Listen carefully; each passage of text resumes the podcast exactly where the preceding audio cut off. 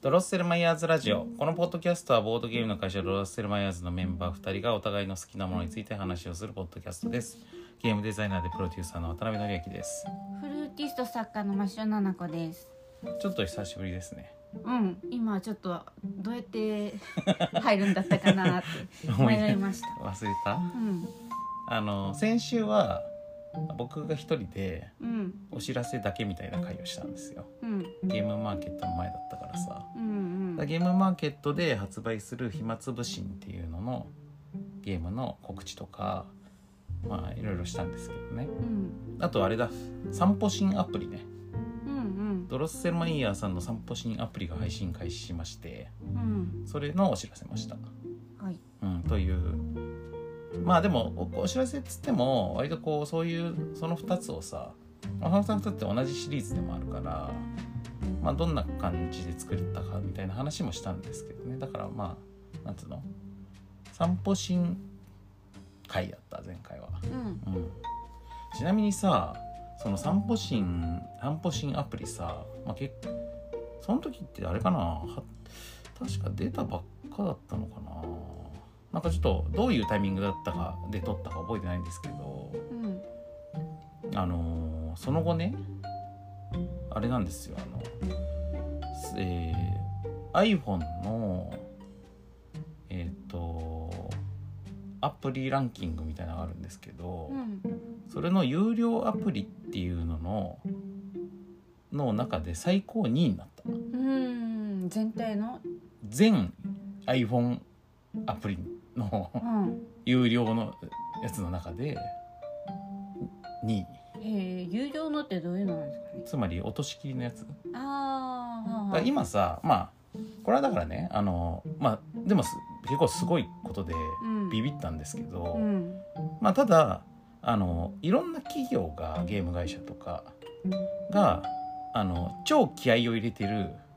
商品は大体は無料なんですよ今。うん、ですね。ね、うん無。料ダウンロードで後からアプリ内課金ってやうつね、ん、まあアイテム課金とかシーズンパスとか広告をなくすの有料とか、まあ、そういういろんな課金形態でとにかく一回無料で落とさせてから課金する形態のやつの方が当然盛り上がってるから。うん、だからまあそういう激戦区ではないのは確かなんですよこの有料アプリっていうのはうん、あとさ例えばさ LINE とかさそういうこの生活必需ツール系のやつも大体無無料じゃうんん、だからまあ有料落とし切りタイプのアプリっていう買い切りタイプのアプリみたいなやつってのは結構なんていうかこうちょい昔ながらのやつって感じではあるんですけどうん、まあそうは言ってもあるわけよ全然うん、数的にはね細かいアプリがいっぱいあってさであと、まあ、ゲームだってさあの例えば「ドラクエ」の iPhone 版とかさうん、ああいうのってあの1000 2000円とか3000円とかでそここ落としきりってのはあるわけ、ドラクエ7とかさ、うん6とかさあるわけだからまああのそういった意外と並みいる競合のある中うん2位になったっていううね、ん今ねまあさすがにちょっと下がったんですけどもう1週間ぐらいくらい経つんでうんでもなんか5位か6位ぐらいになるとまだいるんじゃないかな、うんでそれどころか、えっとうんそれの中でエンターテインメントっていうくくりがあるんですけど、うんなんかジャンルがあるんですよあの例えばヘルスとかさ、うんあのいろいろあるんですけどジムとかねなんかわかんないけどそういうのがある中でエンエンターテインメントの有料ランキングの中ではずっと1う位んいまだにいまだに。おおエンターテインメントの有料ランキングもさその下にあるのもさガールズパンツァーアラームとかさ、うんガルガルパンのキャラたちが起こしてくれる目覚まし時計とうか、んあと「スラムダンクスラムダンクのなんかよくわかんないアアプリとかうん割とこうネームバリュー的にはねあのそうそうたるメンバーなんですよ、うんそういうのを抑えて1位っていうのがすうんびっくりしたし、うんあのねちなみにねあの有料アプリ全アプリの中での2位になっ最高が2位だったわけなんですけどその時破れたどうしても破れない1位がねうん不動の1位がいいるのよなんか知らんけどはこれ何だと思いますえー、わかんないな有料の落とし切りアプリ でぁうんまあエンターテインメントってくくりじゃないからうん実用系のものとかも含むんですけどね落とし切りがちょっとイメージできないな でもさ今までさ落としたことはあるでしょ有料のあ落るとしけ切りどもうそれ10年ぐらい前の話だからだからやっぱねうんやっぱ有料アプリってうんまあちょいと昔の文化なんですよ、そうねででもい今1位これかっていう感じで確かにこれは強そうっていう、そうなんだうんちなみに値段も結構します1000円ぐらいです確かえーうんあそういえばなんか語学系のあの、ん学習のやつって落とし切りのもあったからあるよね、うんでもそれぐらいしか思い浮かばないな落とし切りの翻訳アプリとかもさうんそういうのもあるよね、うん、あとまあさっきのエンターテインメントで言うとそのガールズパッツァのやつとかみたいに目覚まし時計とかうんそういうツール系もあるんですけどうんまあじゃあヒント言うと、うんこの有料総合1位不動の王者うんはツールですツールツールです、なんか写真撮るやつとかうんそういうのそうういうのなんですけど、んえっとね、さらにさっきの会話の中にヒントが出てますえ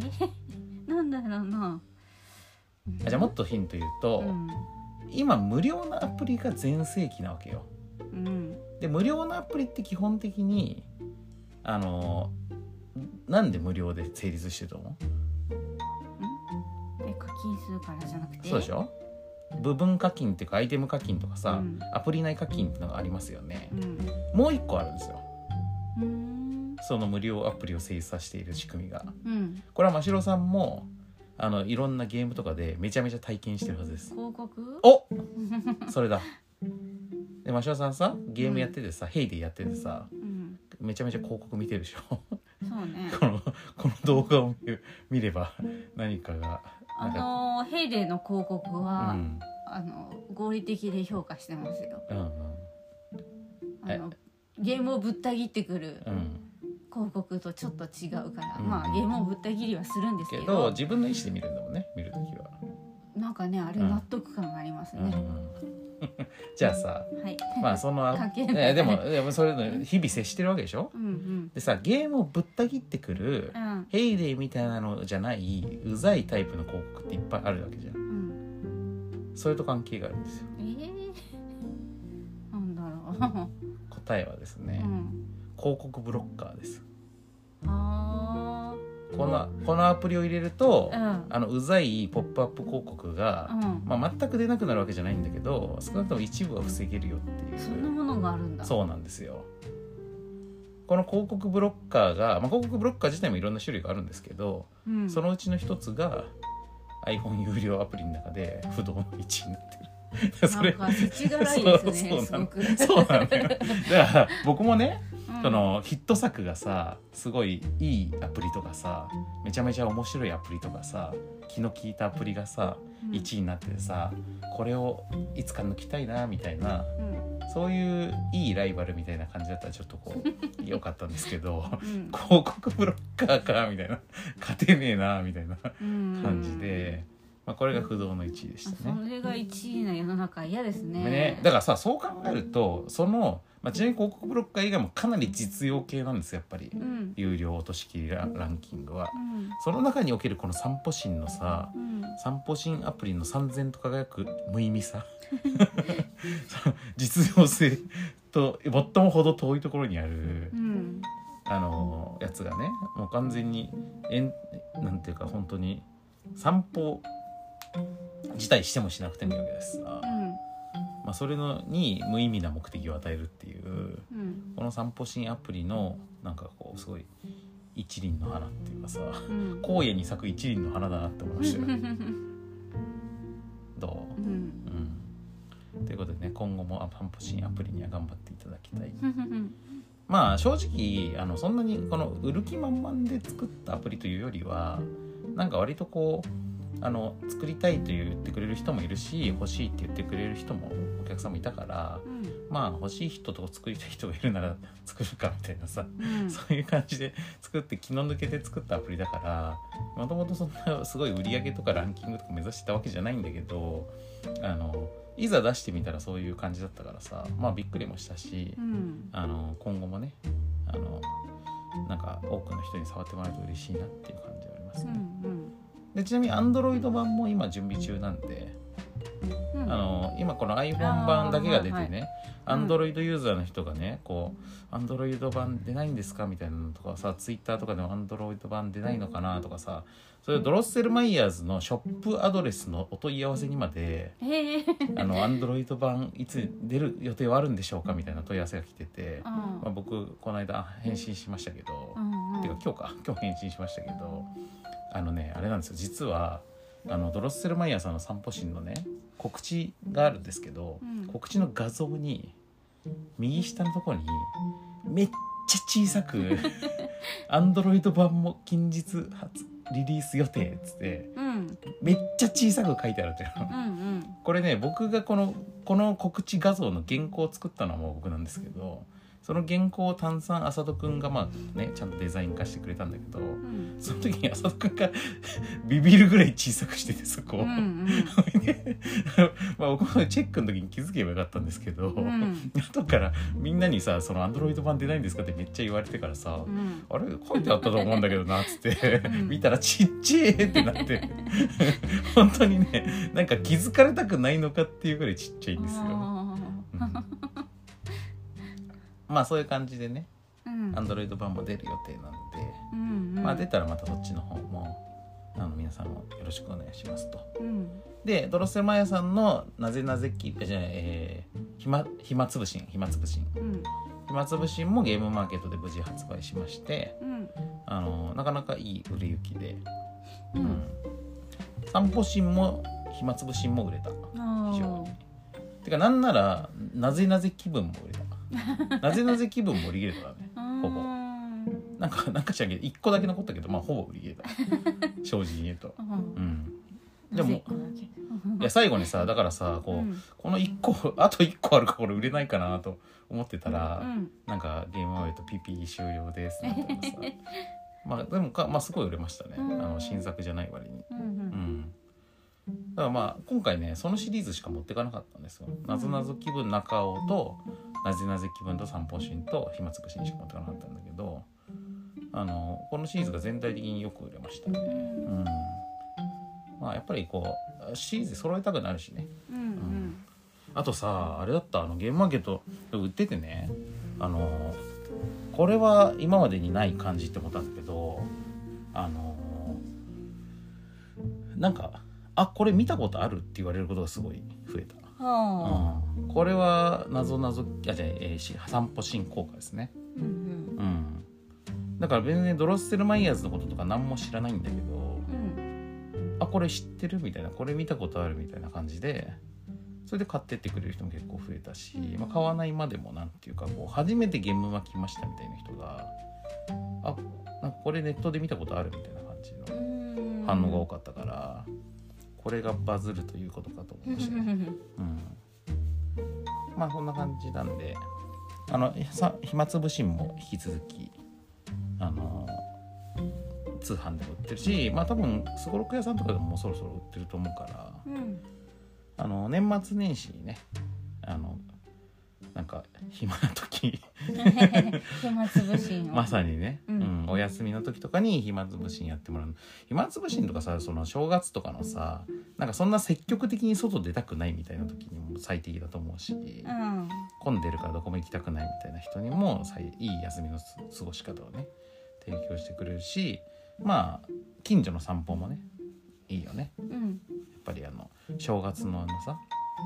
なんかこう人がいない感じのさ住宅地とかを散歩するのもいいじゃん、うんうん、ちょっとねね久しぶりに帰った実家の周辺でやってみたいとかそうそうそうそういいですよねだからそういう感じの使い方をしてくれるといいかなと思っております、うん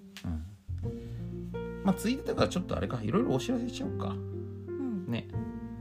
ましおさんお知らせあるでしょ、お知らせうんはいましおさん結構ビッグお知らせあるでしょビッグうんねねすごい頑張って頑張って頑張ってやっとうん新作ができたので、ましおさんがさずっと忙しそうにしてたはい件ですよね、はいもうよれよれですねよろよろですね でもついにね完成したわけでしょはい何を作ってたんですか、えー、と CD& ブックうんのうんあーあと第2弾なんですけど、うん第1弾が、えーとノチェデ単語でアルゼンチン単語をモチーフにした、えー、と CD とうーんと物語のうんセットの、うんえー、と本本 CD& ブックで すね。だから、うんうんあの後で単あの単語のうん演演奏ね、うんアルゼンチン単語の演奏の入ったまあ翔さんももちろん演奏しているはい、 CD にうん本がついていてそうです。でその本の中に、えーアルゼンチン単語のいろんな文化的背景とかうん、歴史とかにまつわることが書いてあるというのが、まあ前のねそう前作ですね、前作だったんですね。はい、でそそれれがのシリーズ。そう、うん第2弾で、うん今度はフラメンコがモチーフのうんえっ、となんだっけ「フラメンコアルアイレ」っていうタイトルの CD& ブックを作りました。はい、フラメンコ RI でねうん、これはちょどういう意味なんですか、えースペイン語だから難しいですけど、うんあこれねちょっと和訳が難しいんですよね。うんうんううんん、うんじゃあさこのタイトルに関する話とか、あとそのこの作品の中身に関する話はうん、ちょっと詳しくはこれをメインにした回を取りましょうん、うん、うねはい、真汐さんもこれちゃんと説明したいでしょ、はい、そうですうね。ん、そして今説明しようって言ったらもうん、うあれでしょ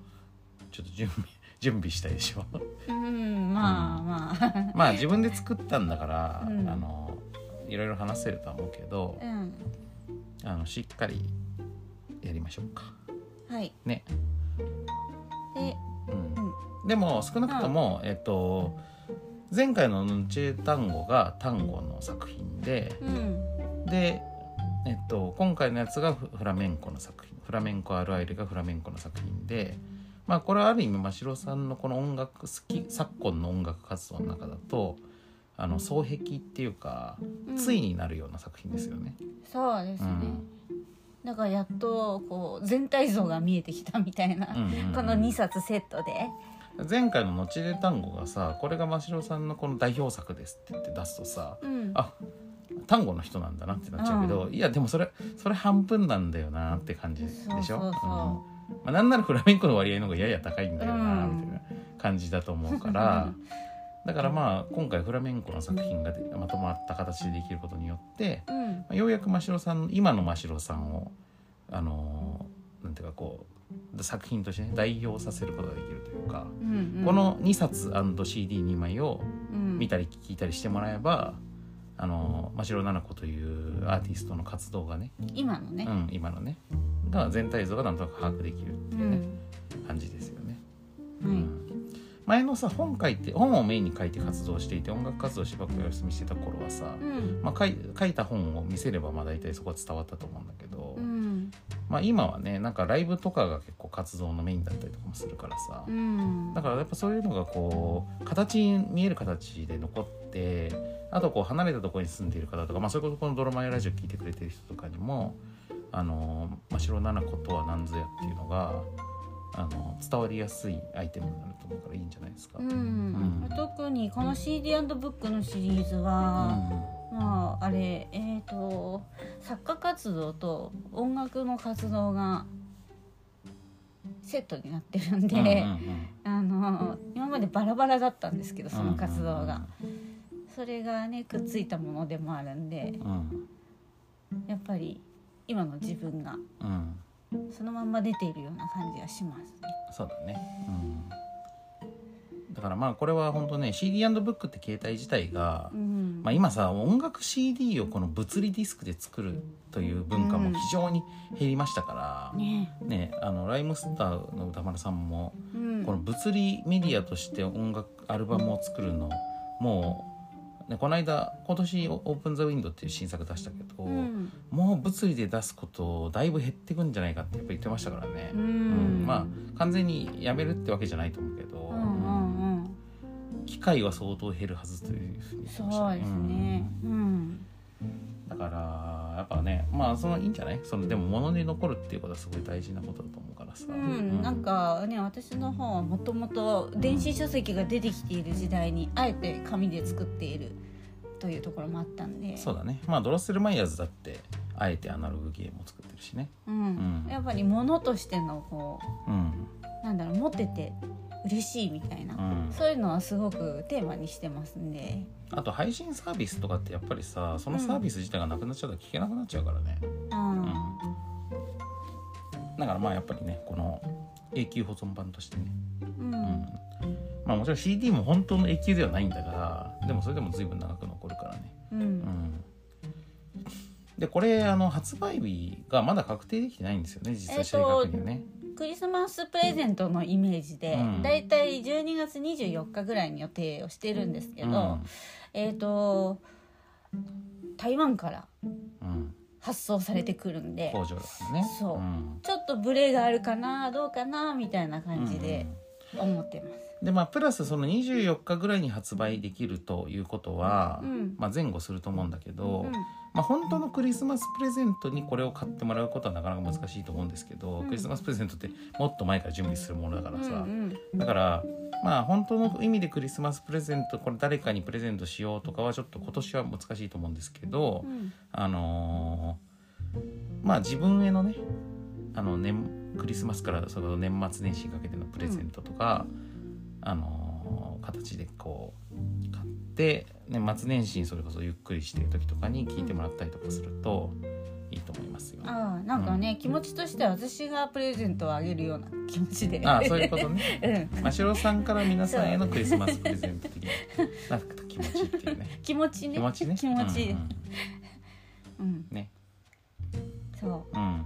まあとりあえずそうねあの他の場所での販売はもうちょっと時間がかかると思うんでう、ん。先に私の、えー、とお店の方で、うん。えー、と販売しようかなうと、んうん24日あたりから。うんうん、で多分次回あたりに、うんそれこそこのフラメンコアルアイレの話をメインでする回を取るからうんでそれを多分公開する時はもうか今買えなら買えますよっていううん発売しましたよっていうのをこの「ドロマイラジオ」聞いてくれてるさ人たちも実は結構な人数がいますから、うんまあ、このリスナーに向けてねあのお知らせもできるはずだから、まあ、ちょっと皆さんあの普段あんまり音楽 CD 最近買わないなっていう人もちょっとその回を聞いていただきたいというね、はいうん、感じですねはい、じゃあ今週の時点で言えることはそんな感じかなうんうんまあでもとにかく完成したってことだよねはい手応えはどうですか手応えあーいいものができましたか苦労しただけのことありますうねん、あのうんブック部分も随分ページ増やしたしねあそうそれがうんもう延々と増えてったんですうよ、ん書いても書いても増えあるの書きたいことがありすぎて、うんで100ページとかいっちゃって、うでも CD にくっつけるジャケットとして100ページはないでしょうと思って、しょうがなく泣く泣く削ったんですよね。圧縮しましたね、ここうね。ん、だけど、うんその圧縮した部分は、うんあの QR コード先であの読めるようにちょっと残しておいてあるうんうんうのんで、えー、とだから本以外にも、あのそれを買えばうん、ここに収録してある本以上の内容も実は QR コードの時々で読めたりとかするとか、まあ、そういう仕組みも入ってたりとかするっていうねはいことですよね。まあ、この辺ももうまた詳しくは来週また話しますからはいね。ということでその辺はお知らせかなマシオさんからの。はい僕からはですね、えー、と年末年始にわたって、えー、と発売ものはもうさすがに今年はああるわ ありました。うん発売ものもう一個あったえっ、とね12月27日かな確か12月27日に「ブラックチャンネル鬼ヤバ炎上サバイバトル」っていうえっ、とコロコロコミックので大人気連載中の、えっと漫画「ブラックチャンネルの」えっとボードゲーム版が出ますうんはいなんでこれ年末年始にねあのぜひ遊んでいただいて鬼ヤバなボードゲームなのでうんブラックチャンネル知ってるマシオさんうん知らないブラックチャンネルっていうのはですねあのコロコロコミックで連載している YouTuber 漫画なんですようんでその YouTuber でその主人公っていうかこのメインで登場するこのブラックっていうのがいるんだけどこれが悪魔なのねうんこういう悪魔が出ましてでこの悪魔がこいつねうんこいつがえっ、といろんなこの YouTuber とか動画配信をしている人たちにこう人気者になるためのこういうデビルツールっていうねうんアイテムをあげてそれでその人たちがこの道具の力で人気者になったりとかするんだけどまあただそれはやっぱりこう反則な技なんでこうなんかこう欲望がエスカレートしてしまうと後で困ったことになるっていうねうんまあこういうあの人間のこの醜い面がね出てきてしまって。で最終的には「This is Entertainment」って言って、まあ、このブラックがねエンターテインメントの円は炎っていう字なんですけど、うんまあ、炎上したその犠牲者をた楽しんででこの悪魔って言われるんだけどいつもうんでそうすると悪魔ですが何かっていう決め台詞で終わるうんうんっていうでこういう最終的にね人間失うことは確かに怖いことかもしれませんが苦しくても心を失わないように生きるってことですかねとか言ってまああのこの犠牲者になったしこの子供たちとかもまあちょっとこう自分を見つめ直してよくな成長したりとかするんですよ。うんというまああれですね現代の現代のモグロ福造というかという感じの漫画なんですけど、うんまあ、これの、えっとボードゲーム版が出ますねう。んで YouTuber 体験ボードゲームなんでうんあのそれぞれのプレイヤーが YouTuber になってうんでプレイヤー同士で動画の企画を提案し合うんですようん伏せてでいい動画がて提案されいい企画が提案されてる場合もあるからそれを受け取った方が自分の再生数になるんですけど、ね、めくっていい企画だとこうプラスの再生数なんですけど、まあ、中にはその今出てる動画が配信停止になる嫌がらせカードみたいなのとかあと炎上動画もあるんですよ。うんで炎上動画はね厄介で炎上動画って再生数はめっちゃ多いんですよ。うんだけどうん2枚受け取ると負けんのね。1枚ま ではありなのよ。うんだから自分が炎上なしでも勝てるんなら炎上なしで勝った方がいいんだけど、うんでもちょっと今のこの状況だともう炎上で逆一発逆転狙うしかないかもみたいなのであえて炎上になっていくとかそういうこともあったりするっていうねうんうんそういう感じのボードゲームで、まあちょっとイメージとしてはゴキブリポーカーとかに近いうんだから他人がこう提案してきた伏せて出してきたカードがいいカードなのか悪いカードなのかっていうのを読んでうんでこれを却下しますとか受け取りますとかっつってで却下された場合はその出してきた人のものになるから、うんうん、だからいいもん出してきてる可能性もある、ううんん、というような読み合いをするゲームなんですけどね。うんうんでまあ実在の YouTuber とかあの VTuber とかもあのゲストカードとしていっぱい参戦してたりするっていううね、んそういう感じのゲームです。うんはいうんこれが、えー、と12月27日でこれが今年の、えー僕のからの関係しているゲームの最後の作品ですうん今年最後はいでそれ以外の、えー、とイベント関係とかそういうので言いますとうんこれがね年末年始ねすごいやたらあるんですよまず12月24日にこれは前から言ってますけど「えー、と怪獣オンジアース・ボルカルス」漫画、うんえーサンデーウェブリにて連載開始ですうんこの連載開始っていうのが恐ろしいよねもうなんかねちょっとね最近ようやく僕実感が湧いてきましたうん本当に漫画の連載するんだっていう、うん漫画の連載ってさうんすごくなんかなんだろうなんか子供の頃とかってさ誰しも漫画家とかちょっとなりたいじゃないですかうんそうでもないまあみんなではないと思みうんけどなではないかうな、ん うんうんまあでも僕みたいなタイプわかるわの、かるうんまあ鷲尾さんとかも漫画のこと考えてたことあるでしょえだって、うんあの雑誌作ってましたもんねでしょ漫画雑誌をねそうだからそういうのをさ、うんまあ僕はそのどうしても漫画家になりたかったけど諦めたとかそういう感じではないんだけど、うんでもいつだって神様に「いや君漫画家になっていいよ」って言われたら「あじゃあなります」っていう感じのうんなりたさはあったから、そだからあ漫画連載するんだマジでみたいな、ううんあと今世の中でずっと昔からそれでさそその漫画読んでる中でさ漫画連載って大変っていうさ締め切りに追われてさ、うんあとアイディアが出ないとかさ そのそういうこうスランプもあるかもしれないしさそういうこう漫画連載ってとにかく大変みたいなのっていろんな漫画で描かれてきてるじゃんうん古くは漫画道からさ、うんね、ふ手塚治虫先生のドキュメントとかさあのあと「燃えよペン」とかさ「青い炎」とかさまあそういうので描かれてきたこの漫画の連載大変っていうのに本当に俺はついていけるのかうんと今と思ってるところですねうんちなみに隔週連載ですうんうんあの最初は月刊っていう 聞いていう話だったんだけど、うんで月間を分割して週間ペースにしましょうかみたいな、うんまあウェブ連載は結構そういうのはフレキシブルなんですよねうんうんだから1回あたりのページ数を少なくして週間連載とかもありとかね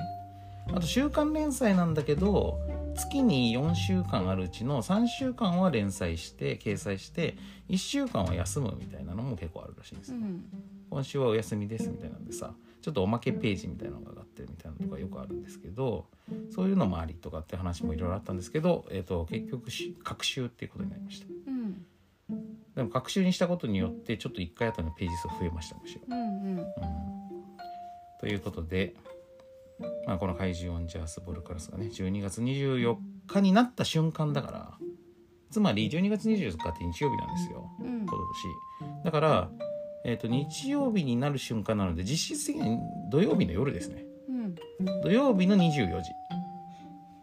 で20日曜日の、えー0時、うんうん土曜から日曜に移る瞬間にえっ、と掲載しますんでうんでもこれはボルカルスがあのあれなんですよね原作のゲーム中で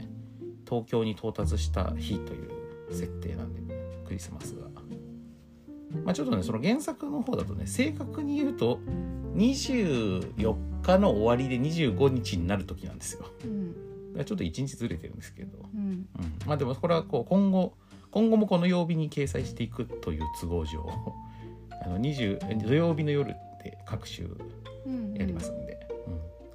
土曜夜にあの掲載しますでぜこれは絶対読んでくださいこれ無料なんでうんサンデーウェブリはちなみにあのウェブウェブリっていうだけあってウェブ上で読む漫画なんですけどウェブページでも読めるしあとアプリもあるんですようんあの iPhone アプリもあるし Android アプリもあるから、まあ、アプリで読むとあのぶなんかお気に入り登録とかそういうのもできるから続けて読みやすいんですけどあのポイントの管理もしやすいし、まあ、登録とかも無料なんで、まあ、とにかく、まあ、ウェブでもいいし、まあ、でも理想はまあアプリかなアプリが一番読みやすいと思います継続的に読んでいただくのならば。うんはい。で、今ね、このサンデーウェブリー実はめちゃくちゃ調子が良くって、今、ノリに乗ってますんで、うんこれ僕、アイまた iPhone アプリランキングを見るのにちょっと最近凝ってるもんで、 サンデーアプリのランキング見たんですけど、うんサンデーアプリ、このブックっていう、この電子書籍を読むための媒体としてのアプリのカテゴリーに入ってるんですけどね、それの中で少年ジャンププラスより上にあります、今。うんこれなんでかというとおそらくは早々のフリーレン効果ですああなるほどなのでこの早々のフリーレン効果によるサンデーウェブリーの盛り上がりうんにこの怪獣オンジャースボルカースが完全に乗っかっていきたいとうん思っていますんうで、んうん、ということでねうんはいであとえーっと1月7日に、えーこれはもしかすると初めて言うかもしれないんだが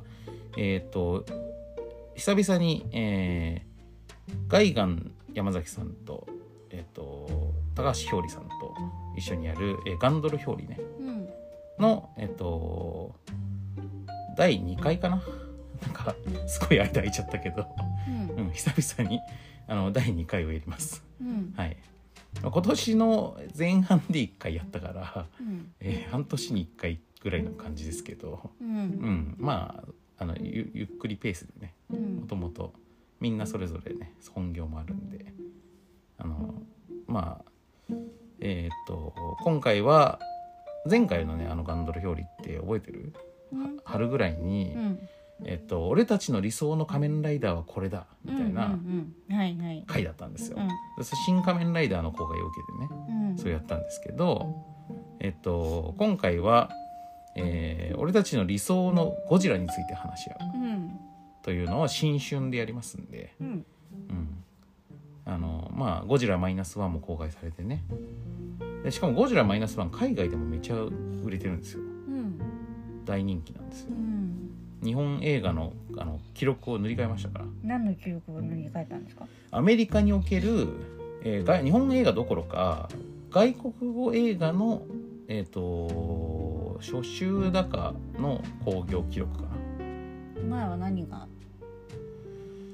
えーっとねちょっとね外国語映画全体のは忘れましたけど日本映画で今まで記録を持っていたのは「子猫物語」だったらしいんですけ ど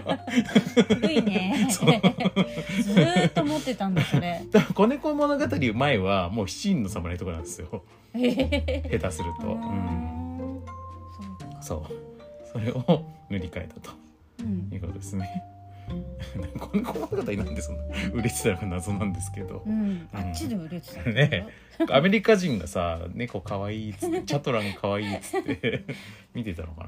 ななんかちょっと正確な情報よくわかんないんですけど、うん、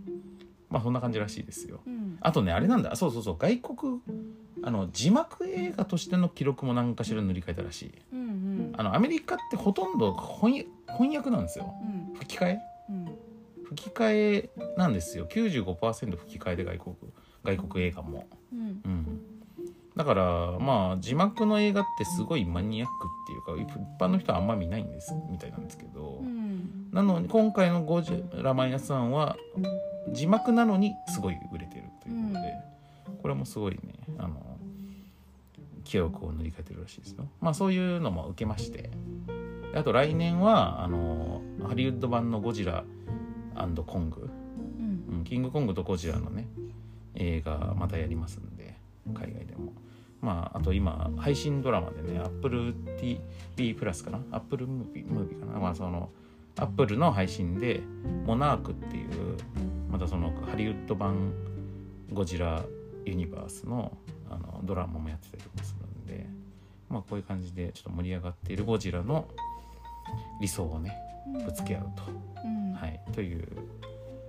の、えー、と1月7日、えー日曜の夜ですねに、えーまた阿佐ヶ谷ロフト A でやりますので、えーこれおそらくこれを皆さんが聞いてる頃には予約開始しているはずうんので、えーまあ、今ちなみにこの収録中はまだ開始してないんですけど、うんうんまあ本当23日中にはあのあの開始するはずなんであのぜひ予約してくださいもし来れない方は配信で見ることもできます、うんあとはい聞いた人もさらに配信でアーカイブ見るとかもできますということでね、はいでもこれ新年会と銘打ってますんでうんうんしあの理想のゴジラは俺たちの理想のゴジラはこれだ新春編みたいな感じ感じのタイトルになってますね。はいはい、であと1月13日土曜日に、えー、と米光和成さん「あのぷよぷよハー」っていうゲームなどの作者で有名ですけどもこの米光和成さんと,、えー、と年末だったり年始だったりするんですけどとにかくその前の年の1年間を振り返る、えーゲーム業界重大ニュースというテーマで、えー、と対談をするっていうのをもともと米光さんのよやってる米光講座の一プログラムとして、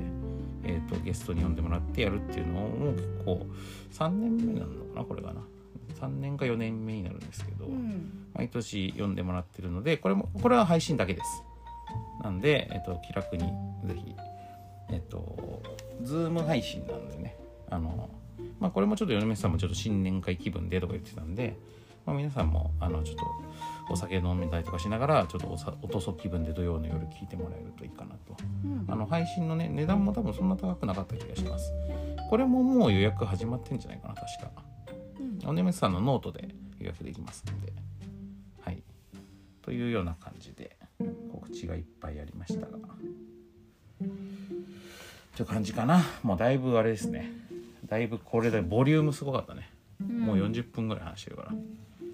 じゃあ本編に行きましょうか。ちょっといい加減。はいうん。あの近況報告とかもしようと思ってたけど、うんなんかその話はまた今度でしょ。ううんん。ディズニーシーに行ったよみたいな話とかもしようと思ったんですけど。うん忙しいっていう割にディズニーシー行ってるんだなという思うかもしれないけどこれも本当あの潜在一遇に2人とも予定が空いたんで行こうって言っていたんですけどねうんでもディズニーシーが面白いよねう、うんんディズニーシー行くとやっぱ発見があるよねいろいろいつも勉強させてもらってますね、ディズニーランドでもねうん真汐さんさああいうとこ行った時さうん、運営のことに感心するもんねいつも 真汐さんあれだよねあのテーマパークもそうだしさゲームとかやってる時もさうん、常に運営のことに感心してるヘイジェイもねそうそうそうボルテージもうね、ん、勉強になるなっつってね、うんやってるもんねだから今今回もねディズニーシーもいろいろ勉強になりましたけど、まあ、ちょっとそれは置いときましょう ははいい、じゃあ本編に行きます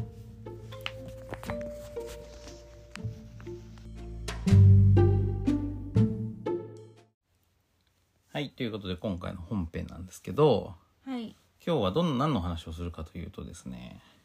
えーパズルの話をしたいうんしかもジグソーパズルううんんジグソーパズルっていうものをさしっかりやったのって真汐さんはいつ以来ですか小学生の時やりましたね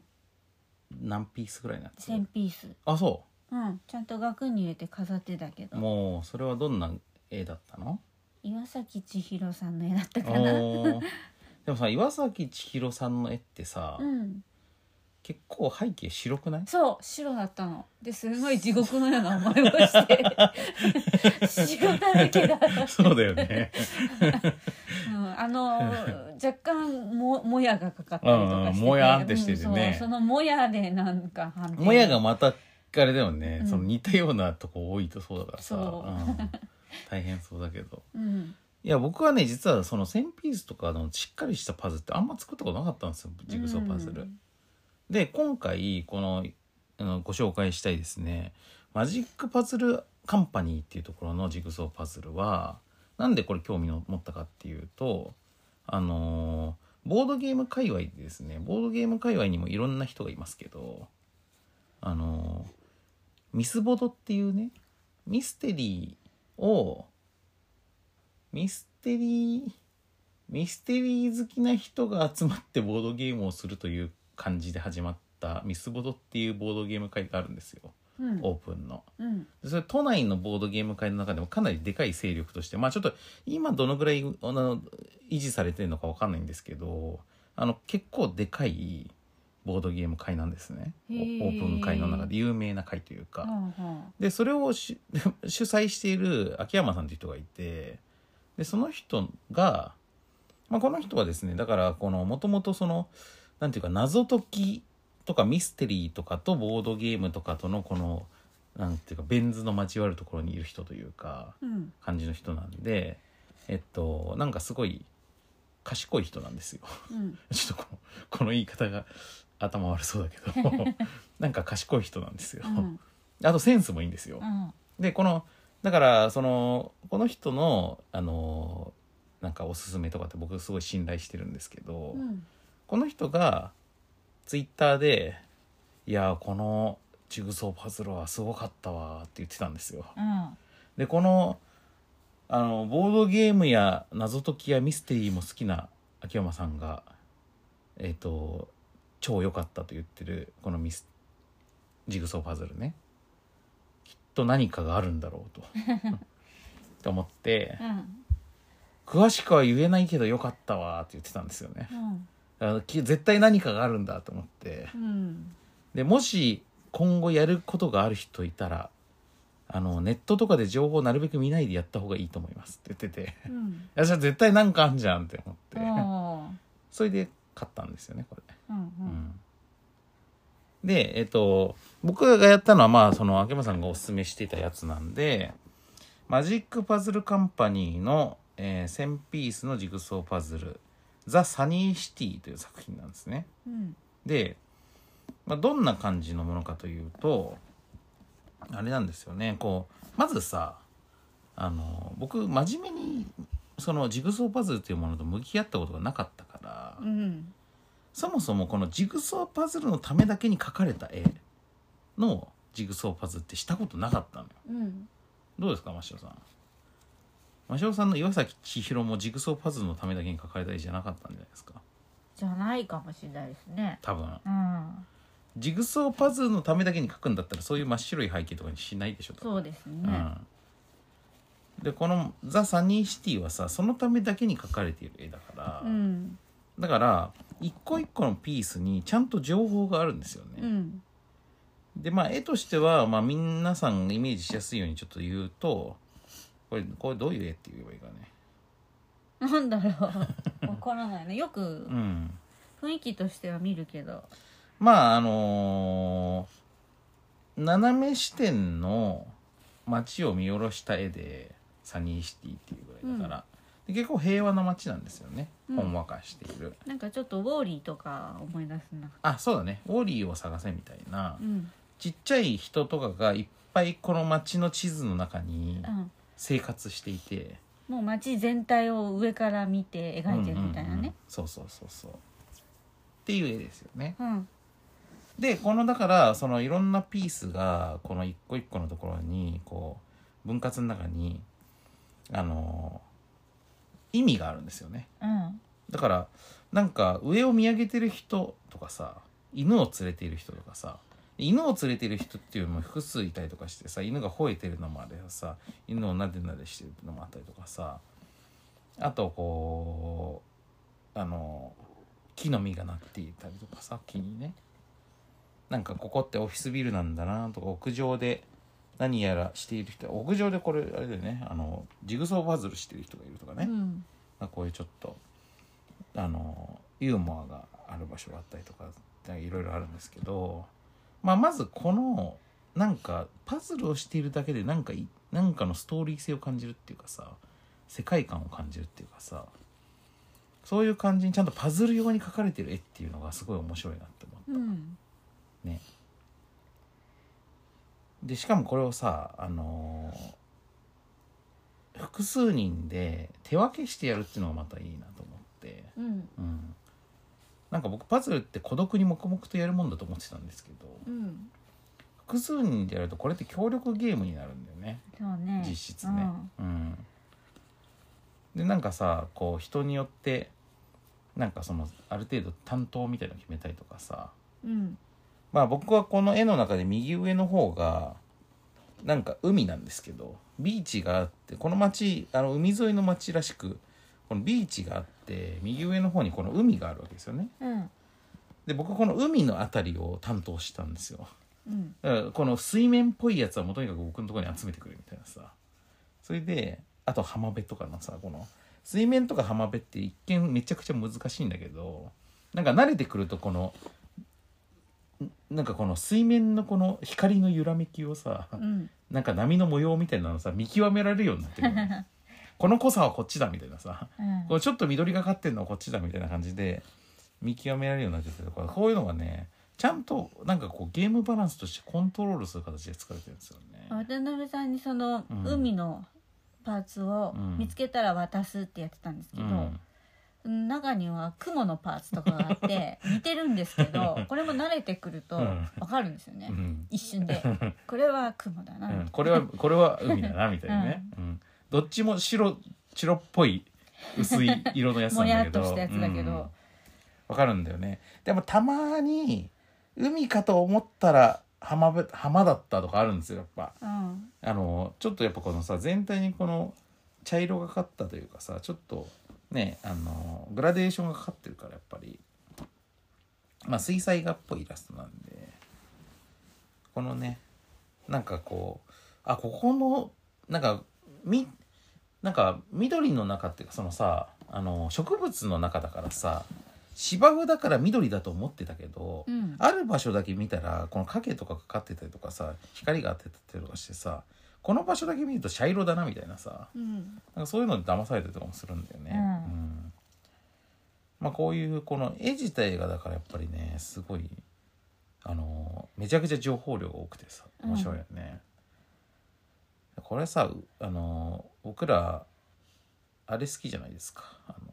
サイゼリアの さそうそう思い出した、 ねサイゼリアの間違い探し好きじゃないですか。あれうんサイゼリアの間違い探しが好きな人はもう絶対楽しいよねこれねこれでもね、うんパズル作った後にそういうフェーズもまた来るからねそうだね確かにねそうなんかこのパズル全体にやっぱストーリー性があるからね、ううんんだからこの人たち何してんのかなとか見ながらやってたらああこうこういうことしてたんだとかもあるしあとこの町意外とその一筋縄ではいないいかないというかなんかよくわかんない生き物とかいるんですよね、うんなんかニョロっとしたさ、うんこのこれなんなんかモンスターというかさまあでも可愛いんですけど不思議な生物が至るとこにいるんですようんでまたこのニョロニョロを専門で集めている 人がいたりとかねうんあのこのニョロニョロとあとこの木の実ね、うんうん、この木の実の判別ができるようになってこれはあそこの木だなとかっつってやれるようになるとかなんかこの分業ができるのがやっぱいいんだよね私は屋根とか、屋根やってましたね屋根とか窓とかやってましたね、うんうん、屋根もさこのしましまタイプの屋根とかさこの鱗タイプの屋根とかさ、うんこういうのをねレンガタイプの屋根とかこうだんだんこう区別しだしてね、そうそうそうう、鱗は鱗でもねあうんの大きさとかが違うから、うんうん色も、濃い鱗とかうね、ん、あったりもするしねで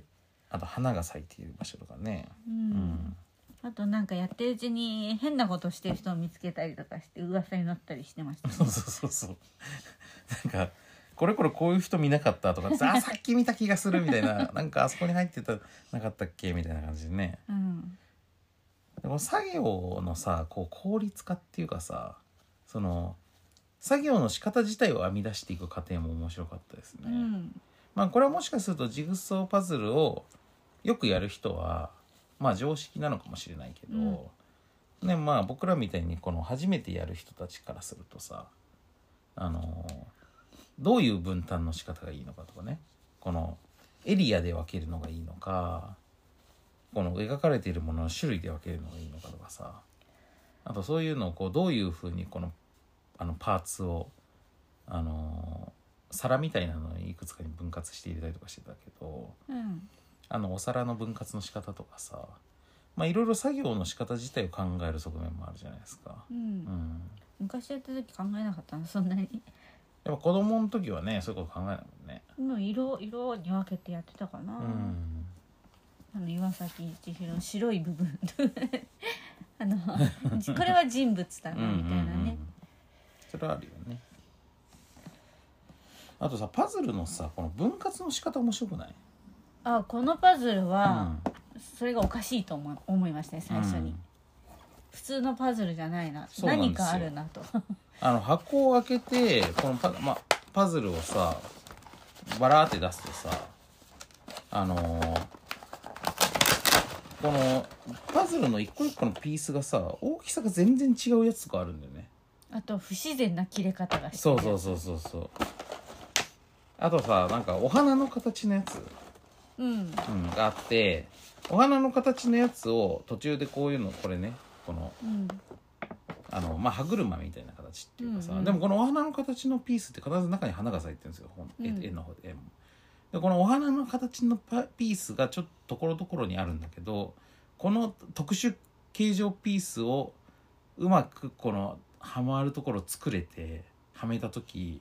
すごいなんか中間目標的なさうん達成感があるよね。う、うんんあれこの形どう考えても変だもんね、そうだね確かに、うん あどうやったらこの形が生まれてくるのかなみたいなそうだよね他の分割はさなんか割とこのねよよく見るこのうんねよくあるあパるパズズルルのの形なのにさだからこの分割の仕方にすごいセンスがあるんですよね。うんうんであのさっき言ってたこのネタバレを見ない方がいいですよって言われているのはこの箱をね開けた時にこのパズルのピースが大量に入っているこのでかい封筒と別に。うんこの、えーこのパズルを全てのパズルが完成するまで開けないでくださいという封筒があってうんこれがちょっと仕掛けなんですよね。ううんんまあこんながある時点でもう絶対なんか仕掛けがあるなってことはまあわかるわけだけどすごいですよ。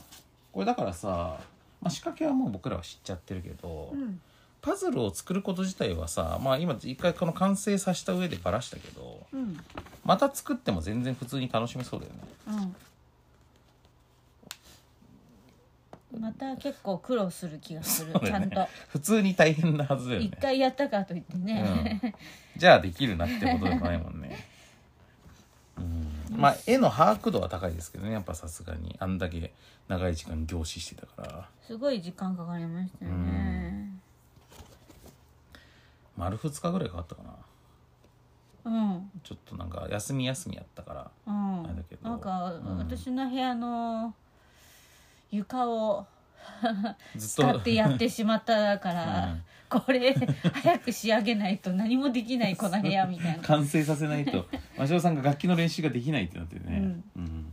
だから頑張って完成させましたけどねでも完成させた上で別にあの入れるあの額があるわけでもないから、うんまあ、ばらしましたけどまあね、うん仕掛けもあるからちょっと額はあ額んにま入りれづらいうんあのやつなんだよねちょっとねあの形状が特殊っていうかううんん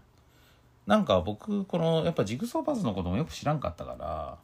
あの特に最初何にも考えずに世界堂に額買いに行ったんですようんこれ作る前にねうんでその完成させたらやっぱ額に入れて飾るみたいなのがいいのかなと思ってでそのあの世界堂に行ってさ店員さんにさあのジグソーパズルのこれこれぐらいのサイズの額欲しいんですけどって言ったらさそしたら「あのいやパズル用の額は専用なんですよ」って言われて。うんうん普通にあの基本的に取り寄せはできるけど店には置いてないって言われて、うん新宿の一番でかい世界堂だからね、うんすごいびっくりしてさ前はね昔はいろんなとこで売ってたよね、それこそスーパーの一角でもパズルスペースがあって額も一緒に売ってたけどうんいや僕もなんか静岡で子供の頃文房具屋とかに普通にあったような気がするんですけどうんその頃ってあれなのかなブームだったのかブなームだったんじゃないパズルすごいあったもん、そっかあとあれですよね今どうかなブロードウェイにそういうお店ありましたねあ中野ブロードウェイうんあそうなんだ中野ブロードウェイの3階のおもちゃ屋さんの一角が、ああそうだそうだそうじゃなかったかなあのおもちゃ屋さんもうなくなっちゃったからねあそうなんだそうなんですよ、うんへえそうなんです。まあこういうあへなんかさそのジグソーパズルでだから僕さゲーム好きじゃないですかうんだからボードゲーム好きゲーム好きからするとジグソーパズルで単純作業じゃんっていうさ、うん渡辺さんあんま好きじゃなさそうだなと思ってそうなんですよだからもともとあんま好きじゃないからあんまやったことなかったんですよ、単純作業とゲームっていうのはやっぱ全然違うから、うんである意味ゲームデザインっていうささっていう行為はさあのいかに作業を作業じゃなくすかっていうことを頑張るわけじゃんうんこれじゃ作業じゃんってなっちゃうとあのゲームとしては失敗だってことになるからいかに作業を避けるかっていう作り方になるわけですけどあの今回このね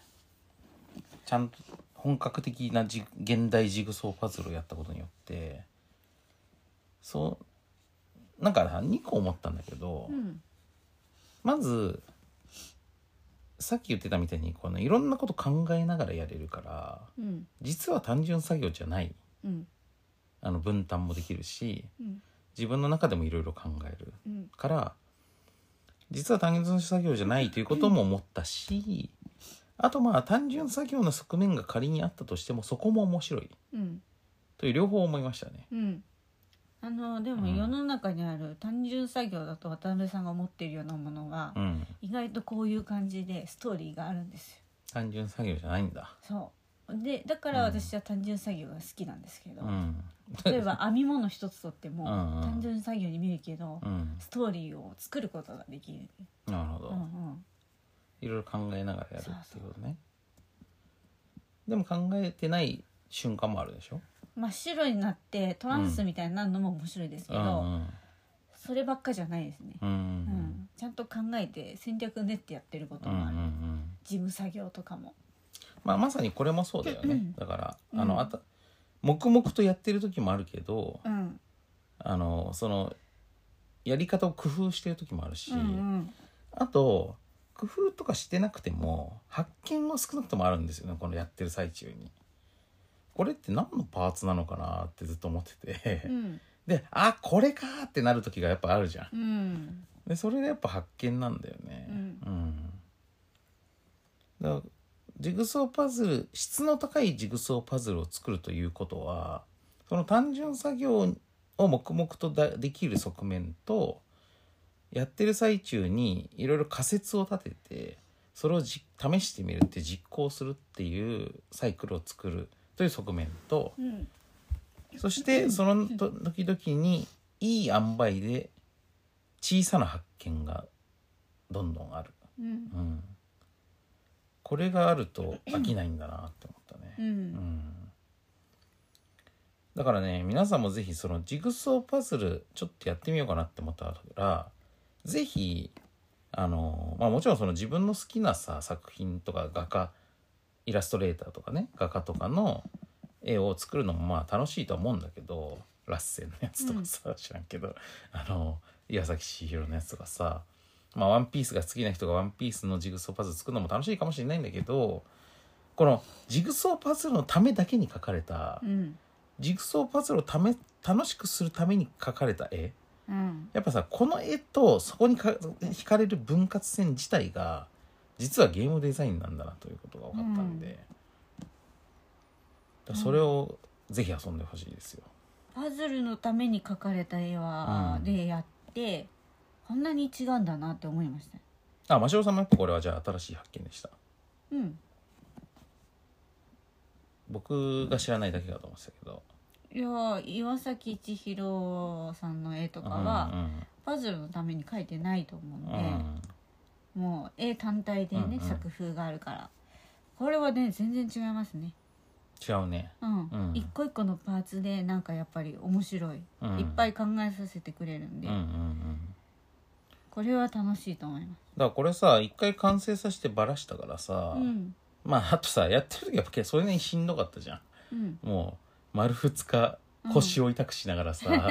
もう目も疲れたよ、ねみたいな床でやっちゃったからねそうそうそう姿勢的に さあと膝が痛いとか肘が痛いみたいなさ、うんうん、常に手をついてやってたそうからね そうそう手がそう痛かったそうなんですよで手がしびれてきたとかさ、うんなんかそういう感じで、まあ、結構肉体的にも過酷だったんですけど労働としても過酷っていうかさだったんですけどやっぱ僕これクリアしたけど取っときたいもんねうんなんかまたいつかやりたいなという気持ちがやっぱあるうん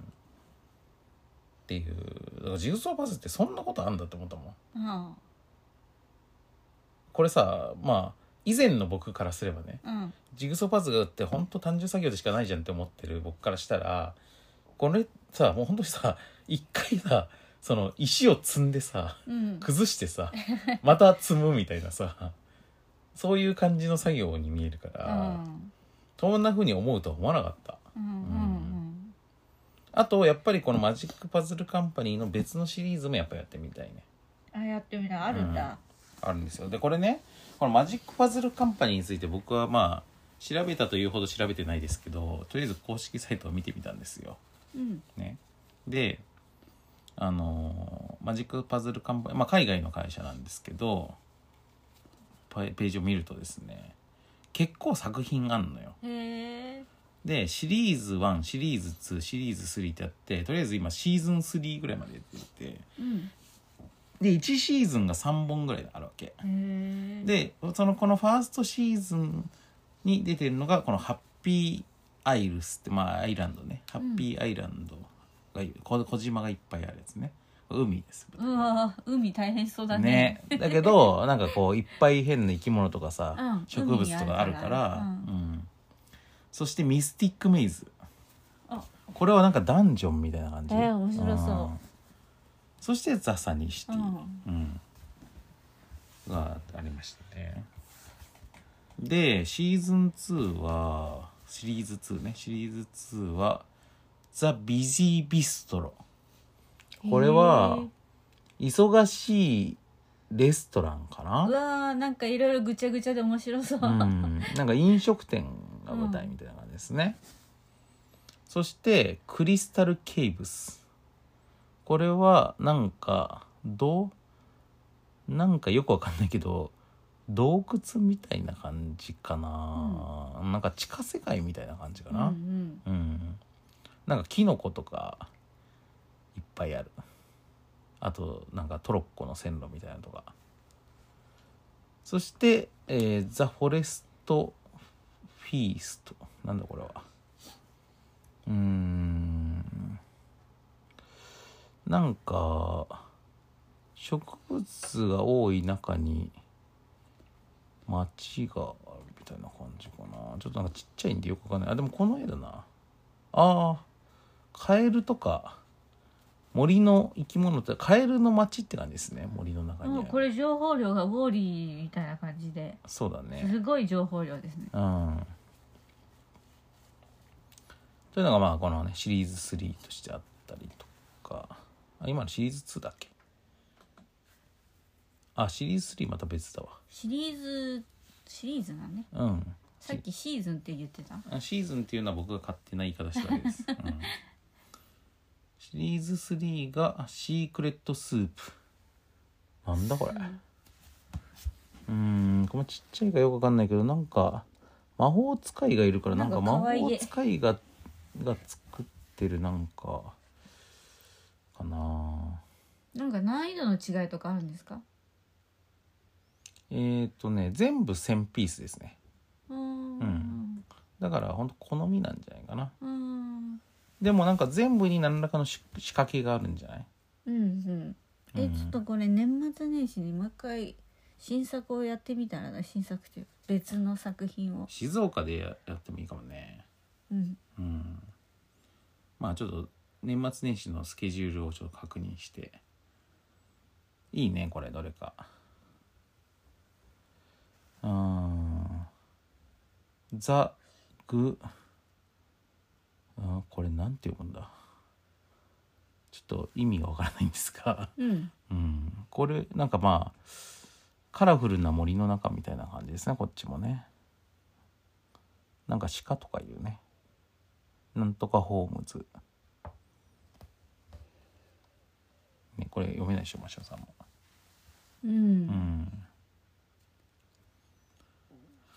という感じでまあ9作品出てるのかな現状で、まあ、日本で手に入るものがねちょっと少ないっていうかしかもねあれなんですよ現地価格より日本のアマゾンの価格がだいぶ高くなっちゃってるんですけうど、んまあ、多分個人輸入とか並行輸入とかしてる人が売ってるんじゃないかと思うんですけうど、んうんえじゃあもう年末年始やるためにはもう注文しとかないと間に合うかちょっ間とに合わないかぐらいのそうだねうんじゃあ注文しますかうん、何かやりましょうう何んか、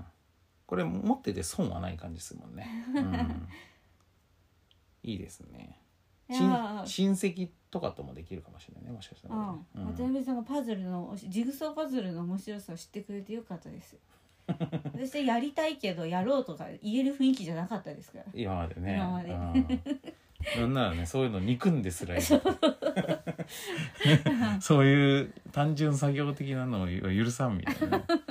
でもえ これはゲーム性がみたいいなやそうなんですよだから僕うんこの件で一番発見だったのは、うんやっぱりねそのボードゲームゲームゲーム性というこの言葉のにの呪縛うんこれにやっぱとらわれすぎちゃいかんなと、うんうん、うんまあ僕はねあのーこのこのゲーム界の中では、うんまあ、なんせ暇つぶしんとか作るぐらいだから、だいぶそういうのから自由な方ですけど、うんそれでもやっぱり呪縛されてたなと思って。うん、うん、私うんなんかね、一緒にいると肩身の狭い思いをしてまし た、そうなの うんゲーム性そのないのものゲが好きームそうそうそうゲーム性のないあるで部分があの、判定されちゃうから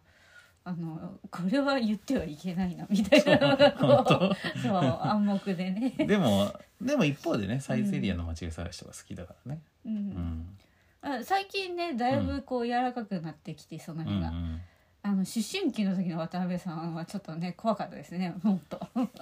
いやまあそうだねやっぱり大学生の時とかね高校大学ぐらいの頃うのん僕の価値観はうんもっとすごく狭い感じだったんで、怒られちゃうう から、ん 下手すると強量だったんで、強量うん強量だったと思うんですよまあでも若者って強量なんですよ、いやー人によるんじゃないですかまあでも全体的にはそうだねうんまあ、あとそのなんていうかそういう理想に燃えてるから、ね、そうそう理想に燃えてるから、あとそういうなんかアアートみたいなさうんものにうんこう理想を持ってる人はうんやっぱこうじゃなきゃいかんみたいなさう、んの思いがちじゃないですか。ううんんまあ、いわば僕はもうだからそこからに20年以上かけてあのあれですねずっとこう考えの自由度を上げていってる過程うん過程にいるっていう感じだから、うんまあ、今回はこのとにかくパズルジグソーパズルをやったことによって面白いジグソーパズルっていうのがあるんだというそもそもうん発見したしまあ同時にやっぱここにはゲーム性があるとも思った、うんううんん、うんあるね、うんうん、確実にうんなんならこのだからこのパズルの作る人はゲームデザインを考えてると思ったうんただそれはいわゆるゲームのルールじゃないんですようんてかねルールじゃないところにゲームデザインがあるっていう新しい気づき、うんうん、これはすごい気づきうですよん、あの、事務作業とかにもあるんで、うん、 うんマシュさん事務作業好きなんだよね うんんあのね勝手にあのストーリーと工夫とねゲーム性を、うんそうそれを作るのが面白いからきっと渡辺さんも好きだと思いますよ。まあややるとなったらそうやるでしょうね、うんうんうんあいいややいや普段はやってないでしょ。いや普やる段時もあ眠るく眠くなってるでしょ。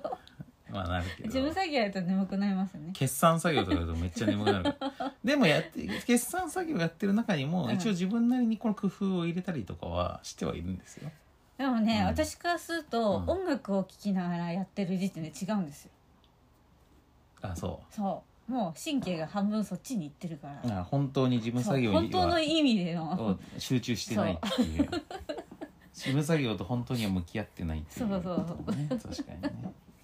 そうかもしれないけどだから今回はだからね、うんジグソーパズルに向き合ったね向き合ったんでていううんか渡辺さんがこれを持ってきた時すごいびっくりしました、あそううん、えこれをやろうっつってねもう一回聞き直したと思うんですけ ど何をみたいなジグソ ジグーソーパズル、って言ったみたいな、うんうん、でもなんでそれを持ってくるのかが分かんなかったんだけど、うんこれをやって渡辺さんこれ好きなのはすごい納得がいきます納得いくでしょ、うんうん、だからこれやっぱね僕が好きになれるジグソーパズルなんじゃないかというそう、ね、予感をがあってたねうんうん一番最初にそうじゃないジグソーパズルやると多分ね、うんそのままジグソーパズルはつまらんそうでしょなったかもしれないけど、うんこれが最初だからよかったねよかったよかったうんだからいい出会いでしたよ、うんこれは僕だから今年出会った作品の中でなんていうかこう なんなら年間ゲーム賞大賞をあげたいですねすごいすごい、ううんん渡辺さん人生を変えたからねそうあの、うんゲーム感がまた1個変わったうから、んうん1個更新されたから単影ガンダムみたいなそうそうそうそういうもんですよ、うんただあの今年の作品じゃないですけど 何年も前のものではあるんだけど、うんなんかこれねアメリカでもなんか TikToker がきっかけで流行ったらしいのよへえちょっとだからこれ話題になったらしいんだけど、うんまあ、確かにねあの人におすすめしたくなるものではありますよね、ううんん、だからこの間さあのフォーゲーマーさんが年末年始にあの毎回こと1年を総括する企画みたいなのでなんかゲーム業界の人たちの結構な人数にさなんかこうゲームクリエイターに聞くアンケートみたいなさうんなんかのやってるんですよ。あのでそれになんかちょっとちょい前から誘ってもらっ声かけてもらうようになってあの今年も声かけてもらったからなんかそれに答えたんですけどうんでなんかその今年一番心に残ったゲームはどれです何ですかとかゲーム以外で心に残った作品はどれですかとかあとき今一番気になってる人物は誰ですかみたいなことをさまあ去年の記事とかもあるんですけどだからそれでまあいろんなクリエイターが答えててで僕の欄もあるんですけどでなんかすごい格好つけた写真が載ってるんですけどなんかそので今年ねうんやっぱね俺の中で一番気になんかこう思い記憶に残ったゲーム印象深いゲームって言ったらもうこれなのよええそんなんだったんだ。そうええただその「フォーゲーマー」の質問は今年発売されたって書いてあったからあこれ入れられなあくー、ていい残念だね。だからこれは入れなかったうんうん。いやでもそこまで。そこまそこまでででなすんだそこまですでごいすな。だからこれをね年年末にね、ぼうこのあの「泥米ラジオ」でねうん。紹介できるっていうのはいいですうね、うんん。だからちょっとアトロックとかでも紹介したいぐらいですけど、うん。ちょっとジグソーパズル特集をするには僕がジグソーパズルのこと知らなさすぎるけどう。うんんまあでもそちょっとね今後ジグソーパズルの歴史とか調べてみたいうん。ジグソーパズルの有名クリエイターとかいるならちょっと教えてほしいみたいな、いやーこれねうん凝るとまた家の中がどんどん狭くなってくるんですよ ね恐ろしいなと思ってまあ時間食うから、うんあとなんとか時間だけじゃなくてスペースっていうかまとまった時間がいるでしょうんあのこれさやっぱさ途中経過をセーブしておこうと思ったら、うんスペースがいるじゃないですかう、んでやっぱ取り回しの問題があるんで、うんやっぱりこういうこう長期休みの時とかによしやるぞっつってその時にやるがいいと思うんですけどねうんでもまあね趣味になっちゃったらもうそういうわけにもいかないからねまあそうかもしれない常に一個台を用意しといてそうんこまあにそういうやり人かもいけるのでしもょうのねが置いてあってうんだからまあそういうね人もいるかもしれないそういるでしょうけどねあの面白いからハマってしまいそうなんだけどうん恐ろしいからハマらないようにしてるみたいなうんまあでも僕の感覚だと、うんあのーやっぱ僕のね楽しみ方としてこういうのがいいなって思ったのはやっぱこの1,000ピースのそれなりの対策をあのみんなで協力してよしやるぞって時にやるっうんていうのがいいと思いました。うんでこれ説明書によると、うん何時間って書いてたっけなんかそれの3倍ぐらい時間かかった よね、多分説明書になん多分10時間とかそんぐらい書いてあって、うん実際30時間かかったみたいな、うん、そんな感じだったようなね気がしま4すね。人いたから、うんこれより早いかもしれないって言ってたんよね。 一そう瞬思ったけど、うん、は半分ぐらいの時間で終わんじゃないかっつってね思ったけどうん全然そんなことなかったね。ううんん、いやでもいいよすごく良かったですよ。ううんん、というわけでこれは今年の僕の年間ベストゲームこれです。はい、はい。ザ・サニーシティです。うんうん、でちょっとこの他のシリーズもやってみようん、う。うん、あの絵は一緒かな同じ人が描いてるあ絵はねさっきなのんか絵柄さっき違ったよのねサイトにもあの絵の作者も書いてあるのよあーでそれ結構違うね、うんううん、んだからきっとこの会社のディレクションみたいなのがあるんじゃないですか、うんこのこういう密度で情報を入れてこうとかどうだろうこれ絵を描く人変わってもこのねゲーム性があるのかな確かにね、うん、ちょっとプレイ感変わる可能性はありますよねうんいや本当にここの絵に何を描くかが本当にゲームバランスを左右するから、うんうん面白さもねいやーこれは衝撃だったなうんいろいろ発見がありましたよ、うんそういう面白く仕方があるんだっていうことをね、うんいろいろ学んだんでやっぱあれだねその自分普段やらないことやるってすごい大事だなって思ったけど、うんそのやらないことの中でもその自分とさその隣接してる分野なんだけどなんか手が出てなかったやつをやるとうんやっぱ吸収力が高いですよ。うんうんあのなんかその全然関係ないことで例えばなんだろう僕がロッククライミングとかやったらやるっても、まあ、多分何か学べると思うんだけど、うんやっぱこのジグソーパズルをプレイした時のその僕の吸収率がすごい高いっていうかさうんうんでもこれはやっぱ作品によったかもしれないと思うけどまあそうでしょうね、うん絶対そうだと思います。これちゃうんとしてたからね、そうん、そうじゃないのをやるとう、 うん、そうするとまああまあこういうやっぱりねみたいうんな、まあじ、まあこうだよ ねジグソーパズルってみたいな感じに絶対なってたと思う、うんうんよかったようんいいよかった出よ会い、かったよかったまあそういう意味でもねまあだから出会いが大事なんですようん、あの出会うタイミングも大事そだうし、タイミングうんと何に出会うか、そうだからこれをおすすめしてくれてたねあの人にも非常に感謝ですけどね、うんはい、まあ今日はそんな感じですかね、はい、じゃあまた年末年始もこれをやれたらやりたいねうん、うん。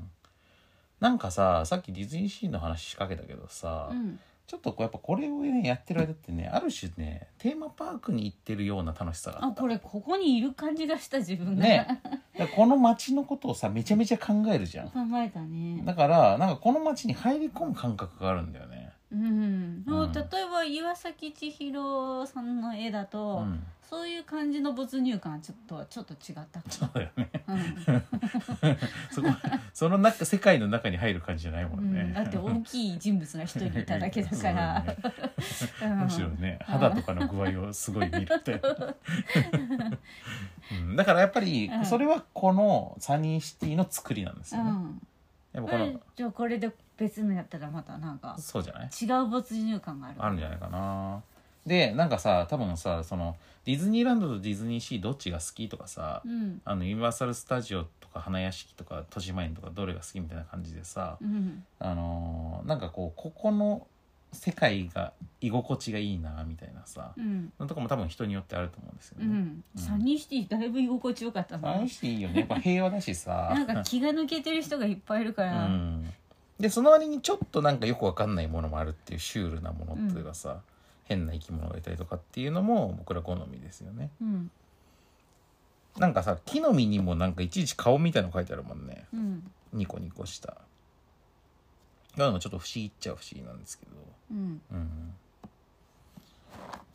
まあこれはぜひねだから機会があってちょっと皆さんも遊んでみてくださいうんうんなんかいつかジグソーパズルを作るっていうのもありかもしれないねなんかこれすごいお金かかってる気がするんだけどどうなんだろどうなんだろうなうこのこのなんかイレギュラーなパーツとか、うんあのボードゲームを作る時の感覚からするとすごい値段高くなるやつじゃないですか、まあそうかもしれないけど値段高い商品として作るって手もあるし、うんなんかドロッセルマイヤーズなりのさなんかこれとはまた違う新しい工夫みたいなのをさ、うんなんか思いつけたらいつかジグソーパズル作るっていうのもありですよね、ううんん、ちょっと考えたいなと思いました、はいうん、はいということで今回ご紹介したのはザ・パズルカンパニーのザ・サニーシティというザ・マジック・パズルカンパニーのザ・サニーシティという、えージグソーパズルですねはいはい。フェリシア・シャオさんが絵を描いています。これどこの会社なんだろうね。そもそも。ちょっとね、ウィキペディアとかも見てないんで、あるかもわかんないけど。えー、1000ピースのジグソーパズルを出していますと。えー、我々は、ちょっとこれ今読んでると時時間かかりそうだから後にすっか。はい。こんな感じですかね。ドメイン、ドメインもドットコムだから場所がわかんないしな。うーん。Facebook ページがあるな。